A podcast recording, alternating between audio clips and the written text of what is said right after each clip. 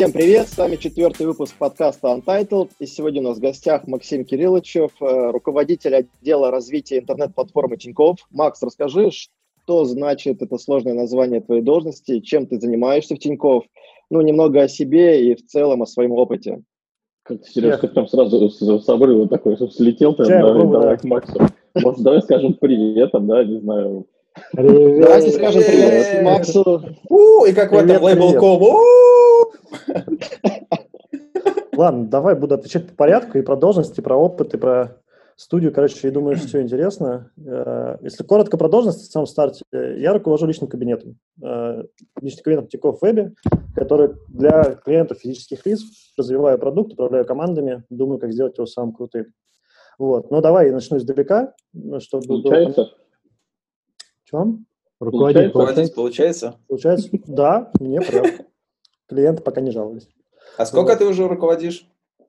Два года. Вот как раз прям буквально неделю назад было два года. Поздравляем. Праздновал. Так что там уже все, весь новый UI или дизайн, и новые функции уже все со мной сделаны. Правильно я понимаю, что два года и каждый год э, берешь статуэтку, которая, как там называется? Юзабилити. Юзабилити Lab и Mark Web. Да, это было забавно, потому что первый студент брал через две недели после того, как пришел, я абсолютно заслуженно рассказывал, как мы заняли первое место. Вот. Будучи две недели в банке, понимаю, что я хуже всех понимаю, как это работает. Но знаю, что, он крут, что мы крутые, и как бы беру заслуженно. Вот. Но это было прям... Планочку пришлось поддержать. Да, да короче, ну, держим и дальше, все берем, все, что раздают. Вот. При этом не особо заморачиваясь на метрике. Давай по, вопро- по, по вопросику. Да, Макс, тебя что-то сбили прям?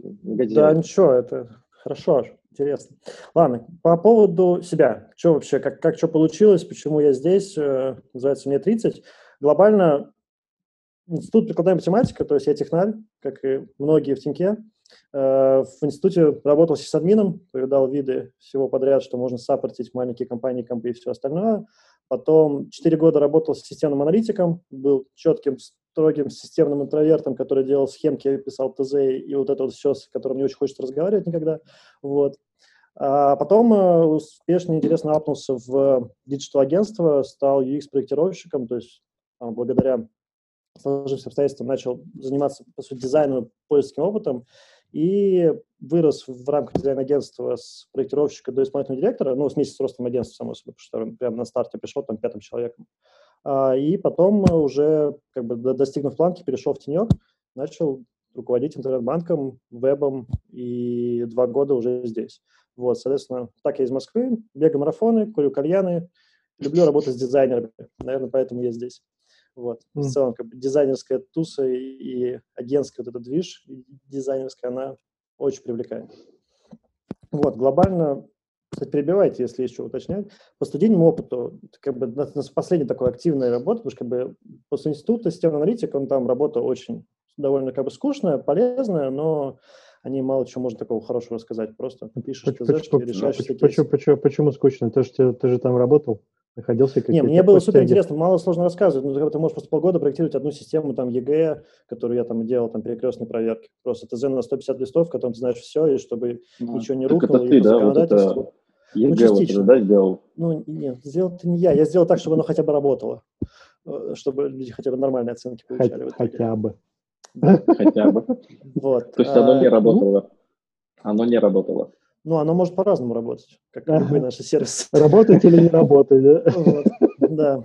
Смотря что вы берете за точку работать. Вот. Вот. Не, ну мы там полезную штуку делаем, на самом деле, перекрестные проверки, когда работы в одном регионе отправлялись в другой, и, условно, там Москва проверялась в Саратове, а там Чечня в Краснодарском крае. И это было очень полезно, потому что там были проблемы с коррупцией, а эта штука решала. И я вот проектировал Интересно. алгоритм этих обменов, отсутствие интернета, чтобы работы не повторялись. То есть для меня это было очень сложные математические задачки, это было круто, а, но то есть, э, мало, не могу, не могу дать ничего пощупать, и никто даже не знает, что эта система существовала, пока я вам сейчас не рассказал.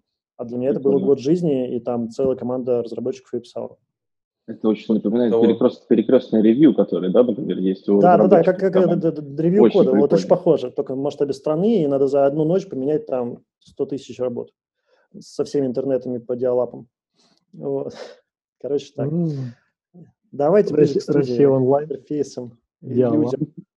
Так общем... как ты решил, что ты собираешься уходить из этого всего классного, когда ты решаешь, так сказать, э, проблемы будущего, так сказать, э, будущего образования? Смотри, уходить Сразу не решал, меня, по сути, захантили, немножко так была хитрая история, то есть mm. ну, там был лаг в перерыве, но глобально получилось как, что я уже в конце, когда с хорошим опытом я там начал подменеджить проекты и начал уже, в принципе, тащить и дизайн проекта внутри своего холдинга, и там уже попробовал, что такое проектировать, что такое а, заниматься как бы интерфейсами и не думать о клиентах, начинал чуть-чуть. Вот, а потом со временем там устроился небольшой перерыв, и меня позвал наш бывший арт-директор всего холдинга с предложением как бы поменять роли, прийти эксплуатировщиком, и как бы, ну, в принципе, и системным аналитиком, потому что там были в агентстве уже начинались технические проекты, но глобально, в принципе, просто именно в интерфейсах, но с рациональным мышлением, потому что в агентстве тогда были дизайнеры, были арт-директоры, но как бы хотелось, чтобы Рома, видимо, хотел, чтобы мы взяли больше технических проектов, а систем, там, госуслуг и всего остального. Рома? Это... Э, да, Рома, это Рома Квартальнов, мы еще о нем сегодня поговорим, который, по сути, как раз который конвертнул меня из системного аналитика того, кем есть сейчас, и в менеджера, и в человека, который хоть что-то понимает в дизайне, мне кажется, ну, в UX хотя бы. Вот. Поэтому просто было предложение поменять полностью роль, и мне уже задолбало все откровенно в своей текущей работе. Подумал, что почему бы нет, как бы условно на риск в команду из пяти человек перешел, вот, и абсолютно не пожалел, потому что там как бы начался рост X в три раза быстрее, чем в агентстве, потому что все новое, когда пять человек, стартап, ты как бы делаешь все. Ты от заказа воды в офис до придумывания договоров э, и до самого непосредственно проектирования какой-то системы, до продажи заказчикам. В общем, я за три года, получается, прошел, прошел весь путь после проектировщика, когда мы там было мало, когда нас стало там 20 человек, я стал исполнительным директором, то есть я уже больше отвечал за договора, за людей, за как бы наши риски, но при этом еще продолжал вести ключевые проекты, защищал концепции, там ездил к там, замминистрам, ко всяким разным директорам больших интеграторов, продавал наши решения, Минфин тот же самый мы. Вот, то, то есть, ну, такая очень разносторонняя работа, и это супер круто. И плюс это все было с обучением, потому что, понятно, что на старте у меня не было никакого скилла, э, кроме какого-то там рационального подхода и структурности, наверное. И все благодаря, по сути, общению там с Ромой квартальным и с коллегами, ну и как бы болям и проблемам, которые были в проектах каждый раз. Вот, собственно, что еще интересного из студийного опыта с вами могу сказать, что, вот, наверное, до этого я, в принципе, не понял, что такое дизайн. И как бы чем отличается дизайн, как бы стандартная ошибка, что дизайнер, художник очень близко, типа творческие люди, все такое. Вот. Э, агентство и Рома мне перевернули позицию, что на самом деле дизайн – это ремесло, это работа, в ней очень много правил, и когда ты делаешь это много часов подряд, почти одинаковые вещи, на самом деле все очень логично. То есть творчество есть в минимальном объеме, в деталях, либо там прям совсем концепциях. Но когда делаешь системы, сервисы и такой прям потоковая работа, на самом деле это очень логичная история. У нее есть процесс, есть порядки, правила, и как бы словно можно сформировать гайд, гайд, по которому, если ты идешь, то с высокой вероятностью ты получаешь э, хороший результат. При этом я говорю не дизайнер, и, наверное, меня может сейчас камнями закидать, что в жизни это не так, но давайте так, я вот в это верю, благодаря в агентстве мы так работали, и ребята это разделяли, и мы под ними с этим шли, и вот у меня осталась эта история, что как бы это нифига не про креатив, мне это приснилось, а это все логично, доказуемо, аргументировано, есть смыслы, а как бы я технарь, я очень хорошо понимаю про все эти термины, и рассуждать смыслами и логикой у меня получается. Поэтому как вот тут мы в агентстве как бы засинкались. Вот. А, ну, Но еще забавно... я понимаю, да. что твое становление как менеджером именно и, и началось со студии. Ну, чуть-чуть, наверное, еще в холдинге. Да, но обычно становление любого чувака, хорошего менеджера, начинается с момента, когда его просто бросают в воду, как котенка, и типа греби. То есть, когда там заболевает два человека на большом проекте, и как бы, а у тебя задача проект через две недели, и ты тут резко как бы вспоминаешь все, как бы интуитивно находишь менеджерские скиллы, мат, э, носиться ночью по, по холдингу, искать людей, которые тебе подпишут документы в 2 часа ночи, ну вот это все, короче, у включается, вот. Ну, и агентство, конечно, сделало просто плюс там 50 проектов в портфолио, в мое, ну, условно, в опыт, и, наверное, как, как именно руководящего менеджмента, такого, как сейчас, да, это, конечно, агентство. То есть задатки я понял, что что-то получается еще в холдинге, а агентство прям дало ап большой, да, потому что с мальчик, того момента, когда ты просто делаешь... Мальчик, мальчик стал мужчиной. Ну, блядь, да, было больно, страшно, но выбора не было. Там иногда было просто кушать хотелось. Знаешь, там все было. Вот. Насчет тему э, еще дизайнеров, интересная штука, вот себе заметку сделал, что в агентстве было, по-моему, только два человека с профильным образованием дизайнерским. Все остальные были физики, математики, маркетологи. Физики, вот, Да, да, да, да. и при этом те ребята, это все директора, у меня один арт-директор был э, программист, а второй физик-ядерщик. И мы офигенно затаскивали любые проекты. Ну, как бы, я вот тогда понял, что вообще нет связи, что это как бы не доля творческих людей, а это прям работа головой. И Большинство дизайнеров приходит из смежных профессий, технических, там, проектировщики, инженера, физики. Ты знаешь, что я заметил? Почему, почему большинство? Ну, далеко сейчас не большинство, ну так, э, с учетом, ну, мы это уже обсуждали, да, с учетом этого всего образования, да, далеко там не физики, ядерщики и не программисты. Ну, не так, конечно, все сложно, но по тем знакомым, которые у меня, чаще всего просто какие-то ребята с инженерным образованием.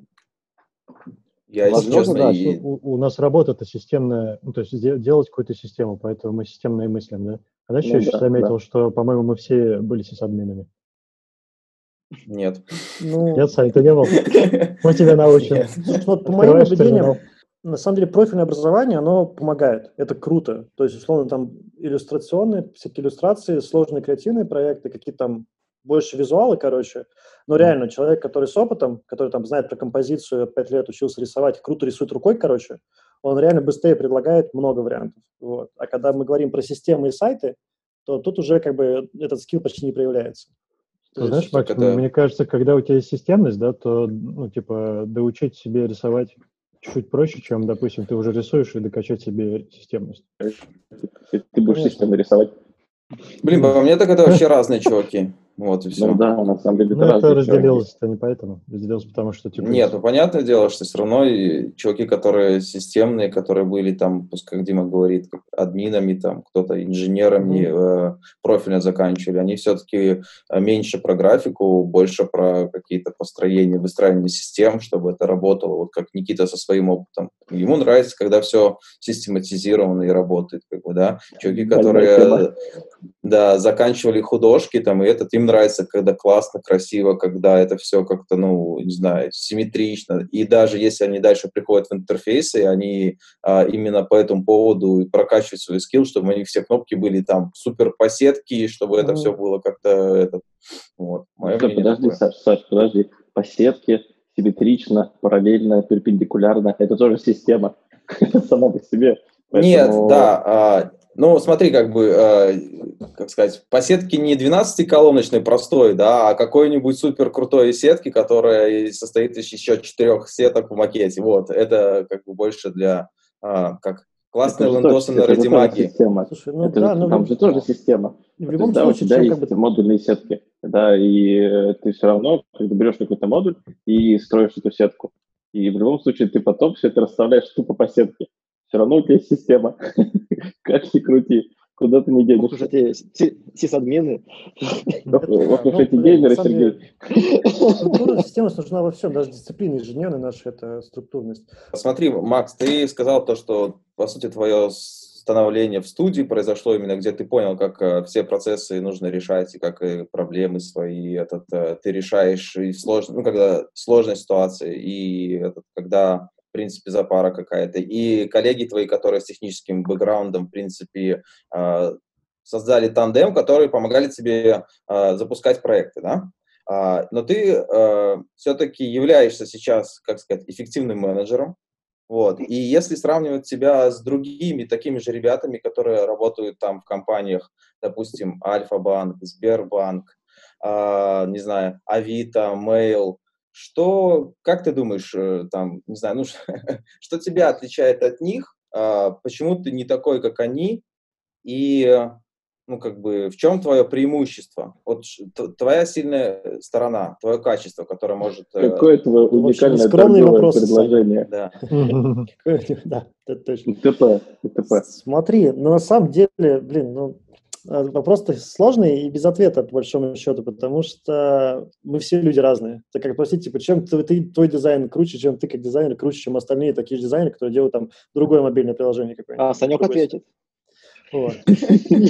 Окей, видишь, не хватает. Со всей скромностью. Со всей скромностью. Вот.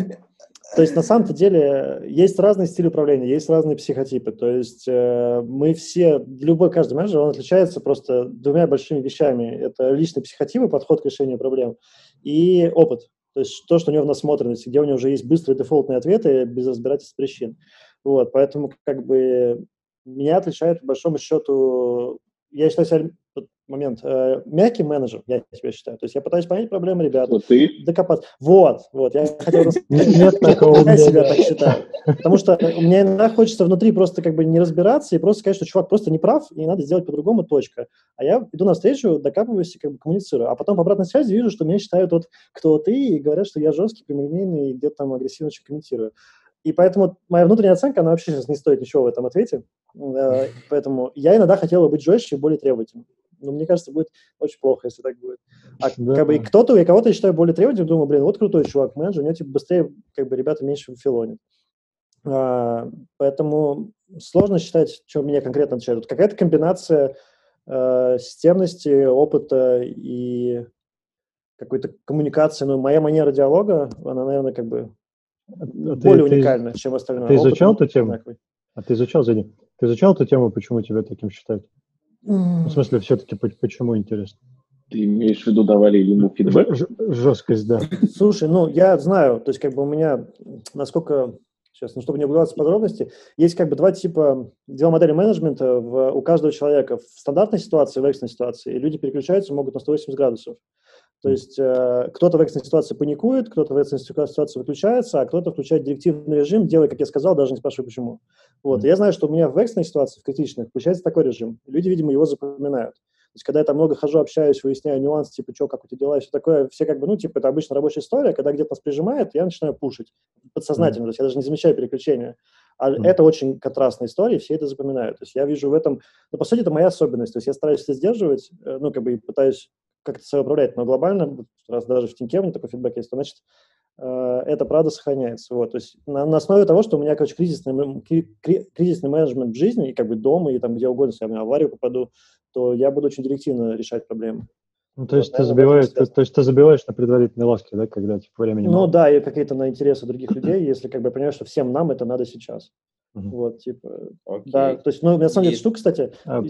вспомнил про менеджмент, она на самом деле пошла еще издалека, то есть, мне кажется, где-то еще от воспитания зависит, потому что я там в школе еще ходил в походы, и буквально через год походов я начал уже там, ну, быть вторым человеком в группе, то есть, понятно, что был лидер, который там, типа, старший, но я уже организовывал там какие-то вещи, планировал наши маршруты, планировал нашу еду, когда какие-то части случались, директивно управлять, типа, какие команды куда идут, там, что строить резко, ну, там, 15 лет, там, мы на Кавказе, в горы, все дела, вот, и там уже это проявлялось, то есть, на самом деле, это не то, что воспитывается сам собой, это, как бы, я больше считал, что это данность, как бы, с воспитанием еще от родителей. Ну, Хорошо, и тогда, как завершение этого вопроса, а, три ошибки хороших менеджеров, которые ты считаешь. Ну, это получается, знаешь, а, одни и те же грабли, которые ты все-таки с опытом все равно наступаешь. Они есть и у дизайнеров, там, они, наверное, есть в любой профессии. Три грабли, на которые ты наступаешь. Это детские грабельки, которые постоянно наступаешь? Ну, смотри, что значит ошибки? То есть ошибки, которые проходят все, или как бы ошибки... Сейчас, давай еще раз. Какие ошибки Три ошибки mm-hmm. э, даже опытных менеджеров, которые ну, совершаются постоянно. Ну, как бы вот ты, э, как бы ты растешь, да, э, и есть mm-hmm. определенные, как бы, там, не знаю, э, какие-то понял. правила, три, которые там, три, процесс, три, который... Три точки роста, да. Такие, да. Давай так, у хороших менеджеров ошибки не совершаются постоянно, я в это верю, что как бы ты со временем какие-то ошибки перестаешь делать, начинаешь делать другие. Вот, то есть ты как бы постоянно совершишь одни и те же, то ты не растешь. То есть ты просто можешь менять проекты, менять команды, но работать на одном и том же уровне. Из ошибок, но на самом деле типовая штука, которая как бы мне еще до сих пор свойственна, микроменеджмент, это не, как бы не самое важное ну, в масштабе, наверное, но это прям ошибка, потому что она мешает менеджеру, тебе забирает время, и ты не можешь видеть более широкую ситуацию и как бы более стратегически управлять как бы, положением команды и проекта. А, и вот попытка продолжать делать самому что-то, прям до деталей, когда есть uh-huh. построенный процесс, куда можно отдать, это как бы херово, это ошибка, она точно приведет к провалу проекта, потому что ты пропустишь что-то другое. Вот, еще ошибка, но на самом деле это ошибка для роста, она уже у хороших менеджеров, ее нету, это такое остановиться, когда это не наши проблемы. То есть, когда ты как бы вроде сделал все внутри команды, где-то зависел от кого-то ждешь ответа, и тут лапки кверху, ну, мы ждем, типа нам неделю не отвечают. Вот эта позиция, как бы это там для медла, там, джун-менеджера еще норм, но ее как бы надо лечить, мучить, там все дела, и чтобы она, нельзя никогда бросать. Твой проект, он везде проект. То есть тебе нужно там заставить другого заказчика, другого там департамент, другое министерство что-то сделать, и это влияет на запуск твоего фронта, то ты обязан это тащить дальше. Даже не важно, что там ты должен лезть вообще в другие процессы какие-то. Ну, то есть вот эта ошибка отпустить, она такая ошибка с Джун менеджера, но она как бы существует. Mm-hmm. Вот. Ну и третья штука, не знаю, как насчет систем, в целом по рынку, но моя позиция, что менеджер это такой защитник команды от психических колебаний, то есть что от стресса. Заказчик может стрессовать, ситуация может быть очень жесткой, но внутри команды должно быть четкое понимание, что мы делаем, спокойно, холодным расчетом идем и делаем в любой ситуации. Когда пожарные там что-то тушат дом какой-то, они же не орут и бегают в панике. Они очень четко по регламенту идут, а командир говорит, что делать. Вот в проекте, особенно когда горит, надо именно так, по-хорошему. А когда менеджер устал, перегружен еще что-то, он начинает вбрасывать стресс внутрь команды, типа, ребят, все, хана, надо, короче, прямо сейчас, и причем так эмоционально жестко. Это ошибка. То есть потому что он выжигает команду, использует как бы такие личные ресурсы. По-хорошему он должен без этого делать, но как бы мы все этому ошибаемся, я тоже так бывает делаю, но чем больше у тебя опыта, тем ты реже как бы, преодолеваешь свою грань паники и начинаешь прям стрессовать. Вот. В идеале любые ситуации надо решать спокойно, и как бы ты можешь паниковать где угодно в себе, с друзьями, с заказчиками, э, вот, а потом успокоившись, прийти в команду и сказать, что мы сейчас делаем. Вот, это третья такая важная ошибка, беречь эмоции команды. Получ... Можно, можно, можно, ага. Короче, получается, что менеджер должен быть лидером группы, то есть он воспитывает все лидерские качества, чтобы достигать цели группы. Конечно. Ну, ну свои, свои да, как бы, смотри, ну, да, должен быть. То есть он не может быть, может быть не основным лидером команды, то есть это не обязательно. То есть может быть там лид, который за разработку отвечает, он лидер эмоциональный всей команды, но менеджер ответственен за проект. И как бы да, он должен иметь лидерские качества, потому что иначе его как бы, слушай, подожди в стороне, мы тут важные дела делаем, и как бы проекта не случится. То есть, ну да, он обязан быть, ну, условно, с яйцами. Ну, лидер же кто? Тот, кто на себя берет ответственность, да, за какую-то тему. Ну, то есть за, ну, тут разные за, вещи. результат есть авторитетность, проекта. а есть э, ответственность. Ну, то есть как бы лидер это совмещает, вот, но ну, да. иногда в командах бывает, когда лидер, авторитет в команде кто-то другой. Допустим, тим лид, который 8 лет уже в этой команде, а менеджер пришел полгода назад. Ну, это, это может быть... Я это может быть... к словам сейчас твоим, да. Но глобально, да, менеджер должен отвечать, и он по-хорошему чаще он должен быть лидером в команде. Ему должны доверять, его решениям должны доверять, иначе как бы, ну, очень будет больно. Он станет мне кажется, мне, мне кажется, ты немножко попутал, ну, в смысле, перепутал два понятия харизматичности и лидерства. Ну, то есть, может быть, какой-то чувак харизматичный внутри, да, за которого, типа, все такие смотрят на него. Вот. Ну, Но да, харизма просто в этой группе только работает, а в другой она не будет работать. Поэтому, ну да, ну, харизматичный менеджер быть не обязательно. Ну, такая плюсик, конечно, но... Лидер же тот чувак, который просто офигенно делает свою работу. Плюсик. Это хороший плюсик, очень хороший плюсик. Почему? Да, Я думаю, ну, что это прекрасно. Да, харизма очень важна. Очень. Вы почему-то сказали она, про харизму, она... этот, я, я вспомнил про Джуманджи, э, где у этого была харизма высокая. Так, Никита, чисто бизнесово. А, менеджер, который э, с ответственностью и с умением выкручиваться и договариваться, он затащит проект. А менеджер, который с хорошей харизмой, но при этом просто забывает и неответственный, он не затащит. То есть в целом, да, харизма очень крутая штука, но она не прям... Макс, Макс, Макс, сказал, хороший плюс. Плюс, да, ну типа тогда все. Вот, то есть это не то, что что-то заменяющее, это как раз-таки дополняющее. Ну, конечно. Угу. Слушай, Макс, я вот хотел тебя спросить, ты про второй пункт, про ошибки сказал, то, что многие бросают свой проект, типа мы свою часть сделали, пусть дальше он там происходит, и не узнавая, что с этим проектом. Но ты, получается, так не поступаешь, ты, если твой проект получил, ты до конца доводишь его, независимо, это же твоя часть сделана. У меня просто вопрос с этим. Не сталкивался ли ты э, с барьерами от другой команды? Типа, нафига ты к нам лезешь? Ты свою часть сделал, не лезь к нам, мы сами тут знаем, что надо делать. Ну смотри, тут вопрос, что ты считаешь своим проектом? Сделать фронт или как бы получить э, фи фичу на клиенте? Ну, то есть... Э, ну, а твой проект, наверное, фича на клиенте все-таки. Вот вопрос именно отношения. То есть, типа, здесь может быть, конечно, ошибка, что с менеджером изначально не поставили правильный объем, но глобально, да, фичи на клиенте, и поэтому ты приходишь со словами, что, ребят, у меня разработка не доведена до клиента, он сейчас ничего не получил, мне надо. Uh-huh. Тебя, конечно, могут бортануть, и идет классика, ну, стандартная менеджерская работа, которая спрашивается на собеседованиях, типа, чувак, у тебя конфликт ресурсов, три заказчика на одну команду, что ты будешь делать? Понятно, что должен написать свои ценности и скалироваться на заказчика этой команды и идти с ним доказывать, почему твой фонд надо докатить между там, двумя другими доработками. Ну, и это работа менеджера пойти это конфликтовать. То есть надо идти mm-hmm. спорить с опишным бэклогом. Хотя, по идее, блин, ты менеджер фронта, причем здесь опишный бэклог? Потому что ты, как бы, твои ребята сделали, а ты сейчас хочешь в тумбочку это положить, но это стыдно. Вот, вот я хотел больше вопроса. Часто приходится спорить или адекватно воспринимать с другой стороны? Слушай, ну, честно, зависит, мне кажется, от команды. У нас все круто. Ну, то есть редко. Угу. Вот. Ну, то есть, либо там такие аргументы говорят, когда ты говоришь, ну, блин, да, типа, придется подождать там три недели. Ну, то есть, всегда есть метрика одна, как она может быть разной, но она одна, и если вы вдвоем с заказчиком другим договариваетесь, что, что, что есть важно, то потом либо ты понимаешь, что это правда твое не важно, либо как бы ты убеждаешь, что твое mm-hmm. можно стать посередине между. Вот, ну то есть любой спор можно закончить в вин-вин, на самом деле. Это такая философская на, Наверное, в бюрократи, бюрократизированных да, системах это сложно делать. Да, чем больше бюрократии, тем сложнее. Вот ну, у нас в этом нас... плане огонь просто. У нас а изменилось что-то за два года? Ну вот, например, ты только пришел, да, и когда тебе приходилось э, в Тинькофф только ну, как-то договариваться, да, mm-hmm. и сейчас, когда уже ты поработал, когда тебя знают ребята, когда знают проекты, которые ты делаешь? Нет, на самом деле нет. То есть я вот как пришел с агентским посылом, что как бы там в любые министерства входили, меня никого не знаю, но я пытался договариваться, то же самое и как бы и здесь. Ну, было так, что я сразу шел и сразу нормально договаривался. То есть изменилось ничего, как бы на самом деле. Может быть, изменилось только по некоторым вещам я перестал идти, потому что я уже знаю, как живут ребята, и я за них принимаю решения, сам вижу балансы, как бы даже не, не иду спорить иногда или иду с какими-то другими аргументами, просто больше знаю. То есть, наверное, это моя осознанность увеличилась, но принципы все как бы такие же. Как бы, я называю это агентской моделью, когда как бы, все открыты, и ты просто приходишь и говоришь, ребята, типа, давайте придумаем, как это впихнуть, и как бы идет нормальный диалог. А не серия, пиши заявку на почту, мы рассмотрим в течение недели. Слава богу, этого нет.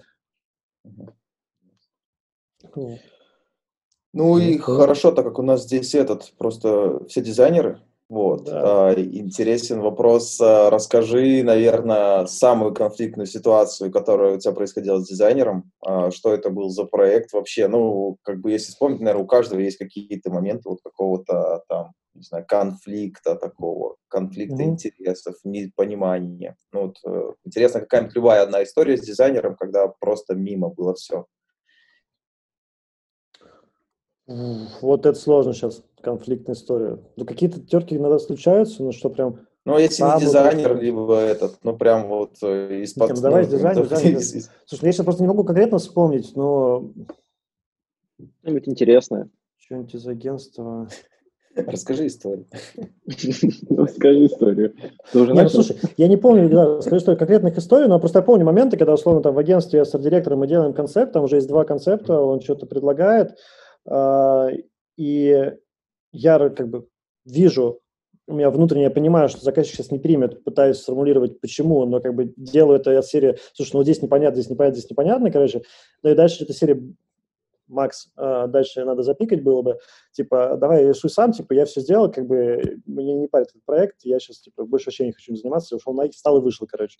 Вот, и как бы просто тебя посылают, славно, типа, я не буду работать по твоей критике, я вообще не помню конструктивную работу, такой сидишь, понимаешь, что я потерял сейчас ну, типа, ты сейчас выжег супер э, сильного чувака, который как бы договорился, чтобы был на твоем проекте, там раздвинул ему остальные проекты, чтобы он вписался, э, и тут он как бы выключается. Ты понимаешь, что все, ты как бы с ним его не делаешь. Ну, тут прям было жестко. Вот. Ну, такое. Это просто пиковый момент, который мне запомнился. А так, ну, какие-то отдельные моменты всегда были. Да, вообще? А? Ну, в целом, да, там можно так делать, да? Ну, типа, так я не буду это доделывать. Нельзя, нельзя так делать. Это в моменте, понимаешь, что потом мы как бы договорились и все вернули. Просто вот конфликт, когда ты даешь фидбэк, э, и ты вроде думаешь, что ты сейчас просто так сидишь, паришься, говоришь аргумент, аргумент, аргумент, а в итоге этих тезисов получается штук 15, а в конце 15 тезиса чувак тебя просто посылает и уходит. Ну, как бы ты сидишь, понимаешь, что что-то ты накосячил сейчас. Нет, а может быть, просто Почему? у него нет восприятия критики? Да, не, да есть. Не, ну как бы тут вопросы... Ну, давай так, мы, вопрос был про конфликт. Конфликт есть. Дальше вопрос, а, почему он возник. Окей, да, окей. Понятно, что конфликт может не возникнуть, там, кто-то из двоих может быть очень умный и осознанный, и не допустить его. Но вот в этот момент мы как бы были оба неправы, и создали, что как бы я наехал и прям расхерачил, а чувак как бы психанул вместо того, чтобы решать. Ну, вот. ну, то есть... Слушай, а есть, есть, такое, есть такое мнение, короче, знаешь, я где-то его, конечно, послушал, не помню, год-полтора назад, что между продуктом и дизайнером обязательно должен быть конфликт. То есть, если нет конфликта, то рождаются очень плохие продукты. Ну, то есть дизайн, грубо говоря, не обконфликчен, да, и люди, может, просто не вовлечены. И фичи, фичи, фичи-то идут не такие классные, как бы дошли. Что думаешь? Мне кажется, Дим, это... Смотри, во-первых, Продукт, менеджер и продукт – это разные люди немножко. Ну, хорошо, бы, но мне смотри, кажется, это, это же продукт менеджер. На самом деле ты говоришь про то, что э, между бизнесом и дизайнером всегда должен быть конфликт, потому что бизнес хочет заработать, а дизайнер наполовину хотя бы должен хотеть сделать клиенту классно. А в некоторых вещах эти вещи становятся противоречивые. И вот твоя ситуация возникает, когда если нету оттяжки, да, то у тебя либо удобный продукт, но неэффективный, либо у тебя очень выгодный продукт, но совершенно ну, не, не, в некоторых вещах не классно для пользователя, типа, не до конца это Понятно. Это то же самое, Дима, это то же самое, что когда, не знаю, там дизайнер говорит, нарисуй вот так, он такой угу, и так он рисовал, короче, да, а в итоге да, появляется да. продукт, который с целой кучей бездусовых каких-то историй. Ну, вообще... Ну, э, короче, я, вот, я, я, я просто хочу сказать, что э, ну, типа, рефлексировать на историю того, что конфликт был, и, типа, можно было вытащить, и, ну, там, типа, менее-менее болезненно для сторон, да, это типа mm. классно, но мне кажется, что конфликт просто необходим в любом продукте. Ребят, это же есть ну, устоявшееся выражение. В споре рождается истина. Ну, да. не обязательно да. дизайнер продукт, менеджер дизайнер, менеджер продуктов, неважно. Просто и что и осознанные люди из спора выносят какие-то да, положительные вещи, понятно, которые... Понятно. Тогда зад... Смотри, задача тогда сводится к тому, чтобы спорить так, чтобы э, ну, кайфовать от этого. Да, что без эмоционального конфликта. Вот а, просто есть ну, конфликт да, интересов да. и конфликт эмоций. Я, вот, наверное, услышал про конфликт эмоций, когда прям жестко. А конфликт интересов, он, конечно, есть, потому что менеджеру нужно быстро, ему нужно, чтобы просто понравилось заказчику, как бы, а дизайнер хочет лучше для клиента. Для клиента обычно, больше всего для клиента хочет дизайнер все-таки. И это круто. И поэтому как раз чем сильнее дизайнер, тем лучше продукт получается, потому что он оттягивает все остальных там, а бэки и разработчики хотят попроще. Вот, mm-hmm. и как бы понятно, что у них есть конфликт интересов, но это все должно быть без негатива. Mm-hmm. Ну, конечно. Тут, да. конечно, конфликт такой, конечно, лучше, но как бы это прям, да, сто процентов. Окей. Окей. Да, давайте узнаем э, у Макса. Вернемся к его текущей там работе. Э, да. Э, ты же, получается, да, занимаешься интернет-банком. Ну, а, да, все, все в личном кабинете, так сказать. Уточню в вебе, потому что очень многие объединяют. Да, в вебе. Большая вопрос разница таки, по стратегии. Да, как раз таки хочу задать вопрос э, про веб. Э, как ты видишь интернет-банки сейчас? Э, и что ты думаешь с ними будет происходить в будущем? Именно интернет, именно веб? Как думаешь? Что будет? Ну, Смотри, э, давай так, что я сейчас думаю по интернет-банкам сейчас? Интернет-банк – это сейчас как бы две больших составляющие, которые у нас есть, ну и в целом это есть одна часть, э, это поток клиентов, у которых это единственный канал коммуникации, как было раньше для 100%, сейчас он там другой, но глобально доля клиентов, которые это единственный способ точки контакта с банком, если не идти там в офис для тех, у кого он есть. Вот. А вторая часть – это люди, которые пользуются всеми фронтами, и мобильным банком, и интернет-банком, и просто разделяют свои привычки. У нас же тоже как бы с вами есть вещи, которые нам удобно делать за компом, э, вот, когда там YouTube интереснее смотреть с телефона, но где-то интереснее и дома, или там с заметками работать, или еще что-то. Вот, соответственно, ровно такие же паттерны у людей сложены относительно мобильного и веба, вот, понятно, что не в, не в равных пропорциях, э, и чем больше ежедневно, как бы ежед, все ежедневные сценарии, которые на автопилоте, они потихоньку уходят в МБ, где типа не надо думать, надо просто сделать. Uh, но глобально эти ядра еще использования, ключевые сценарии, условно такие, они сохраняются на веб. И сейчас вот интернет-банк, по сути, состоит из двух таких сегментов использования. Только безальтернативный вариант для одной аудитории, и второй вариант такой специфичный. И сейчас эта ниша она как бы зафиксирована, давай так скажем, у нее динамика ну, относительно нас довольно низкая, а, ну, в смысле, она не сильно перетряхивается. А насчет будущего, тут, конечно, знаете, прогнозы всегда выполняются 50 на 50, либо выполняются, либо нет. Вот, поэтому очень ну, сложно да, да, да. рассуждать. А, но что я глобально думаю? Я думаю, что daily usage, то есть все, что мы привыкли делать регулярно и, и чему доверяем, будет уходить в мобилу, потому что там, где все за одной кнопкой, как бы там вызвать такси, еще что-то, где не нужно думать и выбирать. То есть а, а вещи, которые требуют анализа, требуют а, изучения, либо ты просто пока не понимаешь, что до конца тебе нужно, и тебе хочется больше информации получить, и у тебя есть комп под рукой, если эти сценарии совпадают, то они останутся в, в принципе в вебе во всех сервисах, а, и ровно так же это будет проецироваться на интернет-банк, то есть мы будем сужаться до узких кейсов, которые удобнее аудитории делать в вебе или часть аудитории делать в вебе, и при этом поддерживать daily usage, если ты там зашел за вот этим узким сложным кейсом, там сравнение какой-нибудь разных продуктов или акций тех же самых. А, и параллельно можешь там дополнительно оплатить, раз уж ты пришел. Но глобальный фокус будет все-таки на узкие истории, а, и какая-то часть вещей там, платежи все будут все больше и больше перетекать, потому что они однотипны. Например, там тоже кейс с билетами мой личный, то есть а, я пока еще могу поискать билеты в мобиле уже, то есть у меня паттерн перестроился, потому что года три назад я только в вебе даже искал. а то есть я уже привык и для автопилота, но при этом, если я покупаю, я все равно открою веб, потому что чтобы нормально проверить номер паспорта, нормально все сверить, перепроверить, там, с девушкой рядом все сравнить, на компе на одном проверить. Ну, как бы пока еще есть такая привычка, а люди, которые улетают условно каждый месяц, они уже автоматически все делают в мобиле, потому что у них это чаще, да что там, все как обычно, взял, полетел. И mm-hmm. вот ровно такой же паттерн, вопрос количества сценариев. Вот. Я тебя понял. Слушай, ну глобально это все равно, все равно мировой тренд, да, это мы уходим в мобилу. Ну, то есть по, по своей сути. Потому что даже большое количество сервисов, они просто не делают какие-то веб-интерфейсы, они сразу тебе предлагают mm-hmm, воспользоваться да. мобильным, да. А вот, э, да, и мы как, как, как, как дизайнеры, но есть там веб-дизайнеры, есть мобильные дизайнеры, да, вот стоит ли вообще веб-дизайнерам задумываться о том, что ай-яй-яй, там мы сейчас скоро станем не нужны и так далее. Вот как ты думаешь вообще, стоит ну, ли смотри, думать об этом? Так точно нет, потому что mm-hmm. я как бы почему-то такого тренда по продаже компов нету. Они как бы есть у всех, кто работает. Просто еще раз, есть daily usage, э, а есть э, какой-то сложный использование, какие-то сервисы и много в основном такие про бизнес. То есть э, все, что... Почему сервисы делаются, о которых мы с вами говорим, делаются в мобиле? Потому что то, о чем мы знаем, это пользовательские сервисы на широкую аудиторию. Хочешь захватить широкую аудиторию, конечно, фигач мобилу, потому что у тебя вовлеченность больше это как бы да, но как бы есть дохрена проектов, которые рассчитаны на узкую аудиторию, но это больше бизнес-проекты, ну, чаще, mm-hmm. вот. То есть весь бизнес, все какие-то аналитические системы, там управление каким-то там нефтегазовым комплексом в России, еще что-то, ты это в мобилу не впихнешь, никому это не надо, чуваку надо, чтобы на трех мониторах Хорошо, то есть работать. получается, грубо говоря, там та же самая бухгалтерия, да, например, ну, B2B, или там, да, угу. э, она не будет в мобиле вот настолько же классно жить, как живет в вебе, например. Да? Опять же, вопрос эволюции. Лет через 50, может, и будет, когда все операции даже по, по формированию... Нет, посмотри, когда я, у меня есть второе экономическое образование, я считал там баланс, бухгалтерский баланс. Это адовый трэш, я пытаюсь сказать культурно. Вот. Когда это станет настолько однотипно, гарантированно, что система считает надежно, и вся черная бухгалтерия туда тоже войдет хорошо, и ты по одной кнопке его получишь, ты будешь делать его в мобиле. Пока этого не существует на рынке, он будет нужен в вебе, потому что там дофига в разных факторов надо одновременно учитывать. То есть идет вопрос эволюции автоматизации, давай так скажем. А, и хорошо. Вот хорошо, еще есть да, куча согласен. отраслей, где автоматизация настолько ну, плохая, чтобы не доверять одной кнопке. И это будет в вебе. Давай так. Можно спросить? Классно. Что? Нет, Саш, нельзя. И сидел долго, томил вопрос этот. Э, за период э, коронавируса э, количество посещений веб, веб личного кабинета да, да, увеличилось по, по сравнению с мобилкой? Давай, я прям сам тоже ходил, смотрел, думаю, каждые три дня ходил, думаю, что-то должно быть.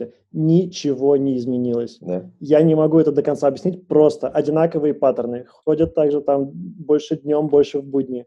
Ну, то есть э, нет, нет эффекта. Нет. То есть как бы нет такого, что люди забили, потому что у них кейсы изменились, и нет такого, что люди от безделья с компанией начали ходить чаще. Просто как мы привыкли, ну, ребят, вы же тоже самое берете дома телефон в тех же кейсах, когда вам нужно, берете телефон. Ну, понятно, ну короче. Твоя локация не влияет, что комп под рукой. Это опять же к вопросу, что не факт наличия компа определяет использование веба. Использование веба определяет сценарий, то, что тебе удобно. А это не влияет от того, где ты сидишь. Mm-hmm. Ну, вот. Поэтому нет, у нас все одинаково. И мобиле, и вебе прям так же работаем, как условно, в феврале, март, апрель. Именно по активности. Макс, теперь хочешь, знаешь, про что поговорить? А, Спасибо, что ничего не поменялось, да? А хочется поговорить про customer development. А, да, такой, ну, как бы обширный вопрос, но на самом, на самом деле хочется коротко, как бы, ну, так, сжать, да, эту историю. Смотри, интересно, а, нужно ли это вообще делать менеджеру, да, как бы, какая польза от этого и mm-hmm. что ты конкретно применяешь от этого, допустим, Тинькофф? Смотри, как, ну, как ты это используешь? Давай так, о чем мы говорим про КСДФ? Это исследование аудитории, именно ну, личные нет, диалоги. Смотри, смотри, ну да, личный. Здесь, короче, больше про работу с клиентом. Э, короче, полезно ли мы делаем, полез, полезно ли мы штуку делаем, короче, так, то есть коротко. Ну, то есть, мне Хорошо. кажется, основная ценность в этом. Полезную штуку делаем, и нужно делать менеджеру, то есть фокусироваться на менеджера. Смотри, да. КСДФ – это инструмент. Э, мой ключевой тут point в том, что это один из многих инструментов, которые есть, и надо mm-hmm. его применять тогда, когда он нужен. То есть, смотря какие если ты менеджер из проекта, там вообще не айтишный, а там постольку там нефтепровода, то не нужно делать КСДФ, надо просто делать проект как вести его там, да, вот. При этом даже веб-проекты интерфейсные, они как бы тоже есть разные. То есть э, КСДФ глобально для чего нужен? Мы все мыслим очень субъективно, исходя из своего жизненного опыта. У большинства людей он другой. У нас мозг не готов к этому принимать, на самом деле люди принимают решения абсолютно по-другому, и другие проблемы, и то, что у тебя болит, болит еще там у полпроцента населения, и все остальные болит что-то другое. КСДФ нужно, чтобы это синкануть, и когда ты делаешь э, инструмент, э, продукт, он был именно для тех, кого ты делаешь более широко. Но КСДФ крутой на начальном этапе, когда ты делаешь что-то новое или когда ты прям что-то принципиально меняешь боишься сильно напортачить, где, конечно, цена риска высокая. И он нафиг не нужен, когда ты, условно, видишь какие-то и так очевидные проблемы, когда у тебя уже экспертиза говорит, что эта форма хреновая, здесь нужно саджесты, и людям неудобно клавиатурой пользоваться, не нужно идти каздевить, потому что, ребята, вы хотите здесь саджесты, типа подсказки в поиске, или вы сами ведете все руками? Ну, как бы, Uh, не, не до крайностей. Поэтому как бы далеко не всем проектам, абсолютное большинство не дружен КСДФ. Uh, и есть аналитика, есть запись экрана, то есть ты много части продукта, э, проблем продукта можешь выцепить из этих вещей быстрее, потому что КЗФ – это очень дорогая история в плане времени. Ты прям, ну, по сравнению с остальными инструментами, это почти самый трудоемкий способ вытащить проблемы интерфейса, если мы говорим про интерфейс. Вот. Но на старте продукта, когда ты только начинаешь, э, эти затраты, они сильно меньше, чем если ты это вдруг отрисуешь, если ты вдруг это разработаешь, и это все потом будет ошибочно. Вот. Поэтому каздевить как бы надо уметь, это в любом случае полезная история, но э, применять нужно как именно в нужных местах. Если прямо сейчас у менеджера нет конкретного проекта, который это требует, ради теста давайте сделаем, потому что можем, но это глупо. Вот, то есть... ты, ты можешь вспомнить пример какой-нибудь, ну, такой публичный, который... Вот ты там каздевил, или там с кем-то каздевил? Ну, ну, например. Ну, то есть, что, что ты делал, что ты делал именно, да? Ну, то есть более предметно. То есть как, ну, как, смотри, как... последний там из так, публичных, сейчас не совсем новых проектов, можно рассказать. А, у нас есть был паттерн, э, проблема, что у нас люди ходят, имеют мобильный телефон, мобильное приложение установили, и при этом ходит мобильный веб с браузера. И как бы не было вообще гипотез и идей, почему они так делают. И как бы единственный вопрос, который надо начать КСДФ, то есть составить список вопросов, там все их открытые, ну, как бы по общим правилам, там, спроси маму как, условно говоря. И мы прозванивали уже даже на карантине людей и пытались докопаться, какие у них потребности и какие проблемы они решают в мобильном браузере на телефоне, при этом при наличии установленного или когда-то установленного мобильного приложения. Вот это был CastDev, потому что других инструментов... То есть я мог посмотреть их сценарии, я мог посмотреть, что они приходят и делают платеж по кредиту. Вау, как бы совершенно стандартная операция для личного кабинета. А, но почему ты это делаешь в мобильном браузере, а не делаешь в личном кабинете, в приложении? И вот эти вопросы я не мог ни с какой аналитики вытащить, поэтому CastDev. То есть мы там сделали прозвон там 20 людей, э, получили какие-то качественные ответы, и дальше mm-hmm. из них начали там делать выводы, там нашли пару ошибок, на самом деле, там, в коммуникации с клиентом еще в офлайне даже. Вот. Тут было нужно. Ты можешь а, рассказать, почему, почему они ходят так и делают? Ну, тут вопрос... Э, слушай, не знаю. Мне кажется, все-таки нет, не могу сказать. Ладно, Короче, у нас были как бы... Не эфира, да, обсудим потом, почему они ходят. Были ошибки на разных этапах коммуникации с клиентом. Были ошибки в процессах, которые приводили их к мнению, что это надо делать в вебе. О, интересно как. Любопытно. Да. Прикольно. Короче, это продолжение Роберт вот, Вайн. Да, ну, в общем, давай так. Дизайнеров и для всех. Делай CastDev, когда остальное уже не работает. Ну, то есть, как это последний молоток, когда уже все остальные отверточки маленькие не зашли. Засовываешь в печь и сжигаешься. Значит. Да. Да, то есть но это не отменяет. КСДФ не равно коридорному тесту и посоветоваться с людьми там на этаже просто. Это другое. То есть это прям заморочено, нужная выборка, правильные вопросы, скрипт, анализ последующий. Mm-hmm. Вот, пойти показать макеты в коридоре, это не КСДФ, или просить людей, ты вообще этим пользуешься в лифте, это не КСДФ. Ну, как бы это можно делать бегом, но это как бы я не считаю КСДФ. Смотри, а ты, как говорил раньше, ты работаешь очень много с дизайнерами, да? Поэтому mm-hmm. ты здесь. Вот, ну, мне кажется, отчасти. Э, ну, короче, смотри, интересная история мы любим с тобой работать. Вот. Короче, смотри, интересная история, как работать менеджеру, чтобы, ну, с дизайнером, да, чтобы его не бомбило от менеджера. Ну, то есть дизайнер, он такой, ну, во многих случаях очень, mm-hmm. я не знаю, чувствительный, да, может где-то ну, даже конечно. инфантильный. Вот, и как менеджеру подходить к этому вопросу? Ну, смотри, тут, на мой взгляд, ключевое – это просто вопрос формата коммуникации и способа донесения информации. То есть, чтобы бомбить всегда от каких-то резких э, либо прямолинейных историй, если чуть-чуть корректировать разговор, то все уже на самом деле будет очень хорошо. Mm-hmm. Вот, то есть мысли, идеи у нас у менеджера и у дизайнера часто сходятся. Э, вот, в чем я конкретно имею в виду? Например, чтобы не бомбило и не, не было ни попаданий, потому что бомбит, когда либо не попал, либо негативный фидбэк, который очень агрессивный. Вот. Э, должна быть понимание четкой цели задачи, то есть менеджер должен просто объяснять, зачем мы делаем, а не что мы делаем. То есть не давать решений, а давать проблемы. Можно и пока тем, тем, тему не раскрыл, давай мы как бы в процесс этого вгоним. Ну, то есть процесс как начинается? Постановка задачи, выполнение задачи, да, и там фидбэк, допустим, фича закончилась. Ну, любой процесс, если очень верхний уровень вот так, то да, то есть как бы есть итерации. Но в моем мире должна быть как бы агентская привычка больше итераций. То есть если прям я хочу лично делать задачу, то круто, если там ты даешь на полчаса сбор рефов и мыслей, через полчаса вы уже синкаетесь, через 4 часа чувак просто думает, что он будет делать по задаче, через 4 он тебе рассказывает, и дальше, если вы совпали, то только начинается сам дизайн. То есть это такая супер штука, чтобы снять как бы расхождение в разные стороны по проекту.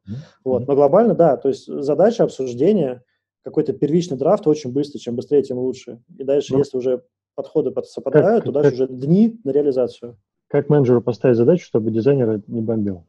Mm, наверное, Окей. должен быть какой-то критерий необходимости и достаточности, что-нибудь такое. Смотри, надо бомбить всегда, я также делаю, и с меня бомбит, когда ты говоришь, чувак, нам нужно вот это, смотри, раз, два, три, формы, четыре поля, они в таком порядке, здесь такая логика, вот здесь не забудь тут тип, все вот это херню делаешь, это плохо. Вот, mm-hmm. надо сказать проблему. Нам надо продать этот продукт, или нам нужно собрать с клиентом столько знаний, mm-hmm. либо рассказать вот об этом. И типа вот там четыре use кейса, когда приходят с такой комбинацией продукта, с другой, с третьей. То есть проблемы, условия, и что мы хотим на выходе. То есть ключевая цель – это, допустим, чтобы люди не позвонили, или ключевая цель, чтобы люди закрыли заявку. Ну, то есть там, mm-hmm. на самом деле, разные цели, это, влияет на копирайт, и на объем, вот. И, а то есть, можешь, ты, ты можешь сказать, писать проблематику, короче. А ты, ты можешь сказать, почему, почему, почему плохо приходить с готовым решением?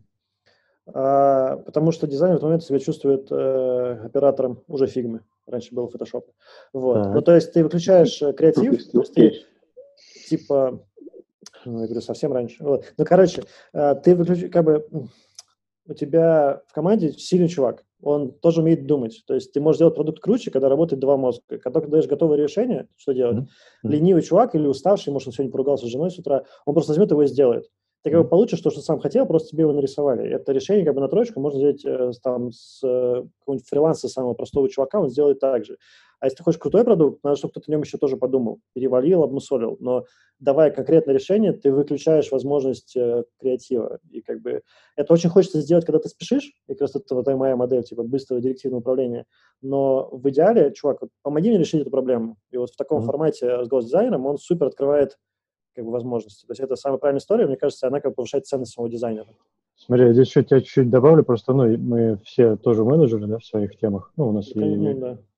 Э, ну, короче, много менеджеров, так скажем. Вот, и я пришел к такому выводу, что когда кто-то ставит тебе задачу на вот так вот, типа, ну, сделай вот так, и только так, да, когда дизайнер даже выполнит свою задачу, и он сделает не так, как, как он сам подумал, ну, потому что он понимает, что он ценит в компании, да, типа он правильный дизайнер, вот, начинается торговля э, между двумя решениями, то есть менеджер хочет, или там тот, кто поставил задачу, ну, то есть вокруг вот этого решения, которое было поставлено. Вот, и получается какой-то, какой-то, какой-то да. мутант. Да, да. да. Получается, что какой-то мутант. Вот. И всех бомбит, все посрались, у всех ничего не получилось, короче, в итоге получается какая-то дичь. Вот. И ну, я, я вот, вот этим как бы пытаюсь объяснять людям, вроде доходит. Ну, я надеюсь. Ну, смотри, на самом деле, вот тут еще одна точка конфликтов и разница в процессах. Я не боюсь нескольких решений. То есть я, когда мне что-то не нравится в подходе дизайнера, но условно, но при этом я понимаю его логику, но у меня есть моя точка зрения, я могу просить, типа, делай второе, типа, давай сравним. То есть когда я прям сомневаюсь, я хочу на визуал пощупать. Вот на эту тему кто-то соглашается, кто-то нет. То есть у меня вот в опыте это норма вообще, типа, за 4 часа там, за день накидать еще плюс один. Вот, а кто-то говорит, типа, нахера, я все продумал, он решает, и типа, давай нет, у тебя не плюс один за день, как бы нет, у тебя там плюс 10 за день бывает. Ну, ну я к тому, что... И это требование. Я к тому, что не могу, я не прошу неделю потратить. Это, кстати, был ну, следующий мой вопрос по поводу того, когда вот, тебе лично не нравится дизайн, да? Как угу. ты формулируешь вопросы так, чтобы, ну... Вот, это важная штука, что Маленько. все, что когда тебе не нравится вкусовщина далее, либо надо честно сказать, чувак, это просто моя вкусовщина, и это значит можно игнорировать. Но глобально, э, если он не нравится, надо говорить сценариями, которые не выполняются. Это правда сложно. Я сам так делаю, наверное, в половине случаев только. То есть я тут Сейчас скажу как. Ребят, но если вам ок, то как бы да. Это звучит вот так. Знаменитые ответы. Ну да, это как бы... Ну, кстати, один из пунктов, как работать дизайнером, надо хвалить. То есть это, когда ты видишь прям факап на первом экране, вначале чувак старался, на самом деле половину он сделал хорошо. И об этом надо сказать вслух. И только потом сценарием сказать как раз вот то, что типа, что не работает. То есть в идеале, ребят, типа, представьте, вот люди ничего не знали о продукте, пришли, вот оказались на этом экране, как они поймут, когда у них в голове возникнет там вопрос, а что значит этот термин, или там, а что будет, если я сейчас откажусь? И как бы там, на самом деле, ветка не продолжена или не хватает типса. И я имею в виду, на самом деле, что там копирайт, типа, очень тяжелый. Вот, супер сказать таким сценарием, и чтобы ребята сами дошли. Но это прям двойное усилие. То есть сначала тратишь усилия, чтобы увидеть проблему, потом думаешь, так, нельзя сразу говорить, надо представить и описать жизненную ситуацию, когда человек в эту проблему попадет. Ну, конечно, это доп. нагрузка на менеджер, получается. Uh-huh. Вот, иногда лень. Вот. Но так лучше, потому что на самом деле, опять же, у решения твоей проблемы может быть несколько сценариев, несколько решений, точнее, а ты в голове видишь только один, типа херануть копирайтом. А может быть, надо вообще просто форму на несколько шагов разбить, чтобы было проще на каждом. И ты об этом не подумал, а дизайнер это предложит. если дать ему реальный сценарий, что, чувак, представляешь, там чувак пришел с морским паспортом, у него там есть нюансы какие-то. Вот. И там уже все по-другому может сложиться. Вот. Ну, короче, okay. глобально говорить проблемами. Uh-huh. Ну, то есть быть конструктивным. Ну, это такое абстрактное. Ну, не, ну да. если, если, если ты вкусовщина, то это не работает. Нет, значит, вкусовщина надо, вообще надо нет. Быть то есть, как бы, когда что-то лично тебе не нравится, это вообще, как бы, ну, можно сказать, для информации, но это не аргумент. То есть я готов принимать вещи, которые мне не нравятся, если я не придумал... То есть если мне в ответ на мою вкусовщину скажут, Макс, это вкусовщина, типа, дай сценарий, и если я не могу дать проблемный сценарий, то как бы у меня нет повода сказать, что дизайн говно. Ну, то есть mm-hmm. вот на этом уровне, если мне дадут, да. со мной будут нормально спорить, я как бы быстро соглашусь, на самом деле. Вот. Просто mm-hmm. дизайнеры, типа, ну ладно, я пойду попробую. Ну, то есть никто не пытается отстоять. Вот это, кстати, факап тоже дизайнеры, за которого не то, что бомбит, но как бы они себя загоняют в, в, в, как бы, в проблему, не защищают. Mm-hmm. Ну, то есть ты, конечно, авторитетно говоришь, что, ребят, ну что-то не то, то ты, ладно, мы пойдем попробуем еще.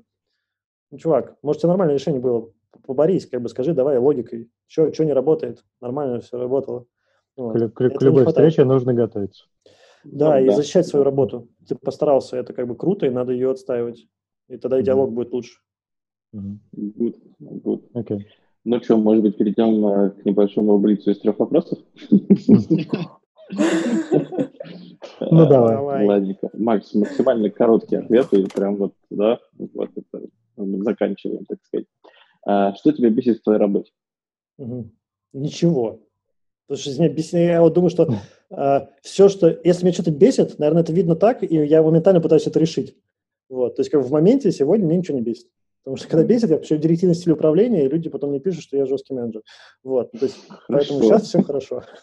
Окей. Okay. Вот, на самом деле, если подумать, момент есть, э, что, наверное, бесит лично больше не про работу, это лень и безразличие коллег. То есть, я вижу на какой-то встрече, каком-то работе, что кто-то прям спустя рукава не подумал, принес полуработанное решение, и прям просто видно, что человек не постарался. Вот это бесит, но это личностное, это не про работу. Дом, дом тебя не бесит? Нет, я интроверт. Окей. А, а что нравится в твоей работе? возможность придумывать идеи. И как бы крутая команда, через которую можно быстро их сделать. Это вот самое важное на самом деле. А, окей. А, назови примеры, примеры топ-менеджеров, да, и мировых, да, э, которые тебе импонируют. Не импонируют. Смотри, тут каждом направлении есть свои ребята. Э, называется, определился ты или нет, что тебе больше импонирует. То есть в плане там финансов и продукта это как бы предпринимательские истории и продуктовые, там Красинский, Замесин, тот же Олег, э, ну, Тиньков. То есть э, ребята, которые хорошо умеют развивать и придумывать новые бизнеса. Но я знаю, что как бы, психотипу я не, не тот. Поэтому, а реально, если говорить про бизнес-команду и про процессы, Оливер Хьюз, э, Федор Овчинников из Дода. Супер чуваки, которые построили процессы и хорошо подняли бизнес. Вот. Но на самом деле из дизайнерской тусовки сейчас сложно кого-нибудь называть, но тоже Creative People ребята, которые там... То есть, в принципе, все те продукты, которые тебя прут, и как бы там, или ты знаешь там какое-то крутое как агентство, которое как компания крутая, это значит, что там во главе как бы их кумир находится, вот. Ну и вот, ну, Creative People Log, и последний, да из Дудя даже, вот все, что там лайтовый, последнее, что вышло, там все ребята, которые там, в чем-то крутые. То есть ты смотришь, думаешь, блин, молодцы ребята, вот, и как бы они импонируют очень сильно. Вот, ты думаешь, где себя подкачать, чтобы быть на равных. Вот, как-то так. А оказавшись перед Тимом Куком, что ты ему скажешь? Чувак, ты молодец. Что я ему скажу? Спросить совета, как не быть, это как бы бестолково. Понятно. Он, он, он тебе еще насоветует что-нибудь? Ну, смотри, на самом деле, да, там все ребята очень рано начали быть очень просто, быть, были активными. То есть уже столько всего описано, рассказано, что типа, спасите, Тим Кук, как мне быть менее ленивым? Как мне заставить себя поднять свою жопу и что-то сделать полезное в этом мире? Ну, да. Так, ладно. Все, обсудили? Обсудили, да. Обсудили. обсудили. Спасибо, Мак, что пришел. Спасибо наш подкаст. Спасибо, Было да. очень интересно и здорово. Что, ну, прям много чего трогали, да. Приходи, приходи еще. Зовите. Приходите. Хорошо. Скоро увидимся по работе.